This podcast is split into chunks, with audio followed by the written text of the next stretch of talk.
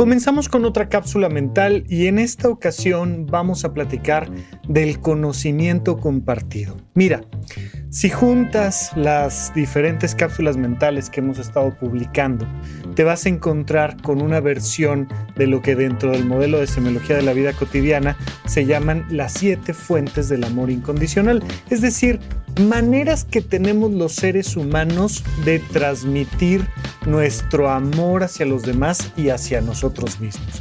Hemos platicado ya del afecto, esta parte cariñosa de hablar, de compartir, de mirar, de, de, tener con los demás y con nosotros mismos, porque solemos ser poco afectuosos con nosotros, aunque por temas sociales solemos ser un poquito más amables y afectuosos con los demás. Después hablamos ya de el apoyo, que a diferencia del afecto, es una cosa mucho más física, más práctica. Es cuando papá me ayuda a abrir un bote de mermelada, es cuando me llevan a la escuela, es cuando yo mismo me pongo a ahorrar en una cuenta bancaria para tener tantita lana de dónde agarrar.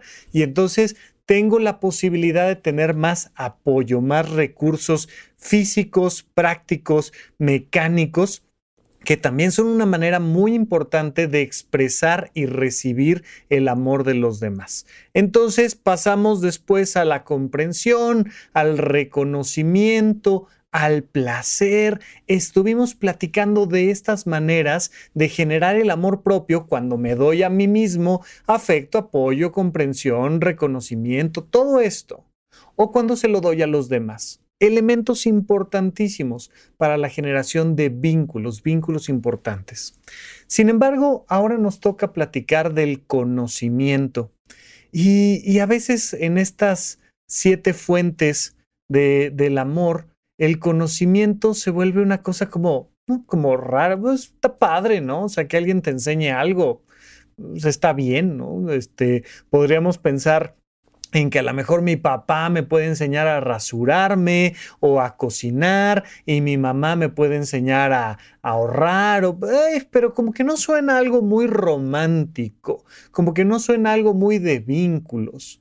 Sin embargo, cada vez que vamos avanzando dentro del camino de la ciencia relacionada con la historia profunda de los seres humanos y de los homínidos superinteligentes y en general de la vida en el planeta Tierra, nos vamos dando cuenta de lo importante que es compartir conocimiento. Mira, hay un libro fantástico, fantástico realmente que te recomiendo mucho, que se llama Dignos de ser humanos. Este libro hace un recorrido profundo sobre el tema de si el ser humano es bueno o malo por naturaleza. Y claro, es, está un poquito más en la tendencia de afirmar que el ser humano es bueno por naturaleza. No vamos a negar lo tremendos que somos en temas bélicos, de propiedad privada, nuestra capacidad que tenemos de agredir, de, de, de, lastimar a los demás. Lastimamos a otros seres humanos y lastimamos a otros animales en el planeta y lastimamos al planeta completo. Por supuesto que el ser humano tiene sus sombras, definitivamente tiene sus sombras.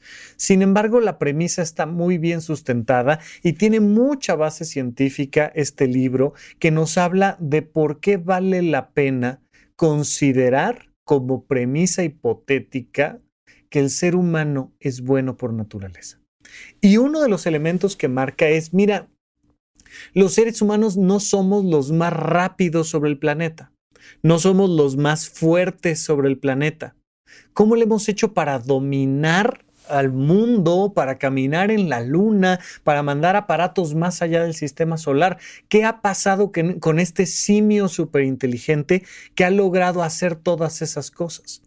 Y uno dice, bueno, pues es que somos más inteligentes que los demás, ¿no? O sea, somos más inteligentes que, que un chimpancé, o somos más inteligentes que un perro, somos más... Y de repente ves que los científicos han hecho algunas pruebas y resulta que no, tú, o sea, eso, eso sí es un cambio de paradigma tremendo, ¿no? En algún momento, bueno, consideramos que Dios nos había hecho a su imagen y semejanza y a los demás no. Bueno, pensamos que, bueno, nosotros teníamos un factor diferencial con el resto de los humanos y pareciera que genéticamente al menos no, y que nuestra semejanza con una fruta, con un plátano, o nuestra semejanza con un puerco o con un chimpancé a nivel genético es altísima, verdaderamente alta. Son unos poquitos genes por ahí que hacen la diferencia. Y parece que no somos los más inteligentes. Parece que no somos tampoco ni los más, los, más rápidos ni los más fuertes. Pero resulta que, pues si nos comparamos con los otros simios inteligentes, con los otros homos que compartieron el planeta al mismo tiempo que nosotros, como, como el neandertal o como el Homo erectus, o, pues resulta que que incluso tenían cerebros más grandes que los nuestros. ¿Qué nos hace diferentes? Mira, pareciera ser que lo que realmente nos convierte en seres humanos es nuestra capacidad empática de compartir conocimiento. Somos copiones por naturaleza. Imagínate que tienes un salón de clases y tienes a niños y niñas sentados en este salón de clases y vas a partir el salón de clases por la mitad. Una mitad son niños hiper inteligentes y bien portados. Son genios, son profundos genios que van a llegar a grandes conclusiones ellos solos. La otra mitad, pues la verdad es que no son tan brillantes son más bien copiones. No estudian mucho para los exámenes, pero saben más o menos ahí meter el acordeón y escribirse, escribirse cosas en las manos y en la suela de los zapatos y son muy buenos para pasarle al de al lado la 3 y al de atrás la 5 y decirle que eh, al de enfrente que la respuesta correcta es la A. Pues si echas a correr el experimento y si vas poniendo una serie de pruebas una tras otra, te vas a dar cuenta de que por supuesto que la primera mitad va a tener grandes capacidades porque son genios. Van a ser capaces cada uno de ellos de, de, inventar la carretilla o una caña de pescar. Van a ser cada uno de ellos muy capaces de encontrar una respuesta matemática. Pero a la hora de los trancazos, son mucho más capaces las sociedades que se copian entre ellos. Es decir, que tienen la capacidad y el gusto por contarse historias, por compartir conocimiento, por decir, ven, te enseño, por aprender, por escuchar un podcast, por ver una película, por leer un libro, por recomendar un libro. Nuestras redes sociales funcionan a través de algoritmos de recomendación, pero desde antes funcionaba el famoso boca a boca. ¿Por qué tiene éxito una película? Pues porque de boca en boca nos la fuimos recomendando. ¿Y por qué aprendimos a cocinar como cocinamos? Pues porque mamá me enseñó a cocinar o porque papá me enseñó a no sé qué tal. Y empezamos a darnos cuenta de que somos grandes imitadores y que imitamos a la naturaleza, ¿no? Ahí está el famosísimo Tarzán imitando el sonido de los otros animales imitando el rugido, imitando la comunicación. Y resulta que los canales de comunicación se han vuelto el elemento principal. Ahora que surge con mucha fuerza el tema de la inteligencia artificial, pues cada vez es menos importante tener la respuesta correcta, porque la respuesta correcta la va a tener Google, o la respuesta correcta la va a tener ChatGPT, o la respuesta correcta la va a tener un robot. Y si te pones a competir en memoria con un robot, vas a perder. Si te pones a competir con respuestas correctas con un robot, vas a perder. Si te pones a competir en un juego de ajedrez con un robot, vas a perder. Es cada vez más claro que se vuelve importante no tanto tener la respuesta correcta, sino compartir con otros las preguntas correctas.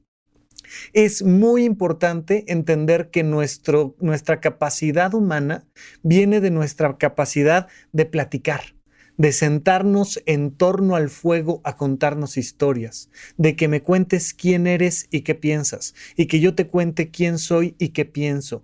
Es nuestra capacidad de compartir y absorber conocimiento lo que genera este amor y lo que genera esta capacidad humana de la creación de vínculos interpersonales el conocimiento y el compartir el conocimiento es uno de los actos amorosos más claros del ser humano.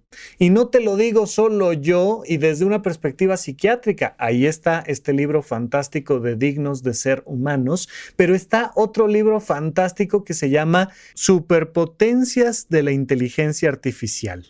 Este libro que te habla de cómo China ha logrado a través de su capacidad de copiar a los demás posicionarse hasta arriba en la carrera de la inteligencia artificial y por tanto muy arriba en temas económicos en el mundo.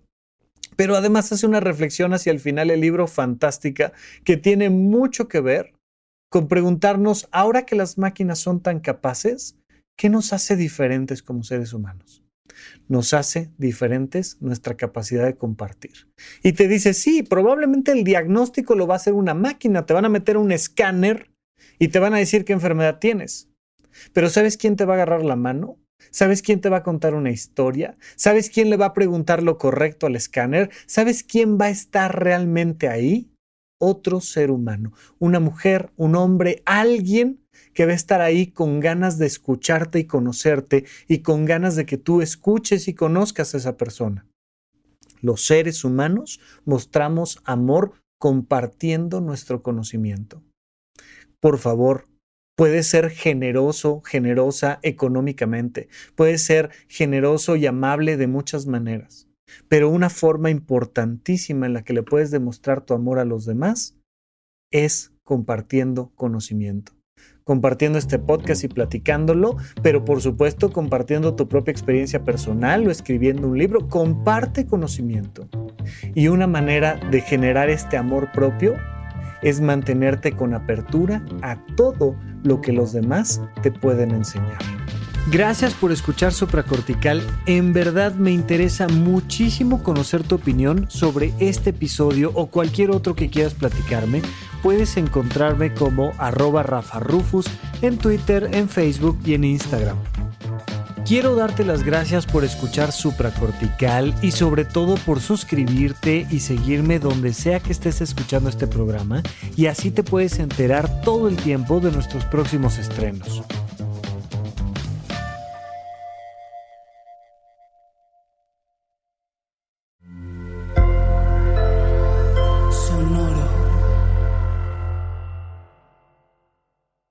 ¿Te preocupas por tu familia? Entonces, ¿por qué darles solo huevos ordinarios cuando pueden disfrutar de lo mejor? Egglands Best, los únicos huevos con ese delicioso sabor fresco de granja, además de la mejor nutrición, como 6 veces más vitamina D, 10 veces más vitamina E y 25% menos de grasa saturada que los huevos regulares, además de muchos otros nutrientes importantes. Así que, dales los mejores huevos. Egglands Best, mejor sabor, mejor nutrición, mejores huevos.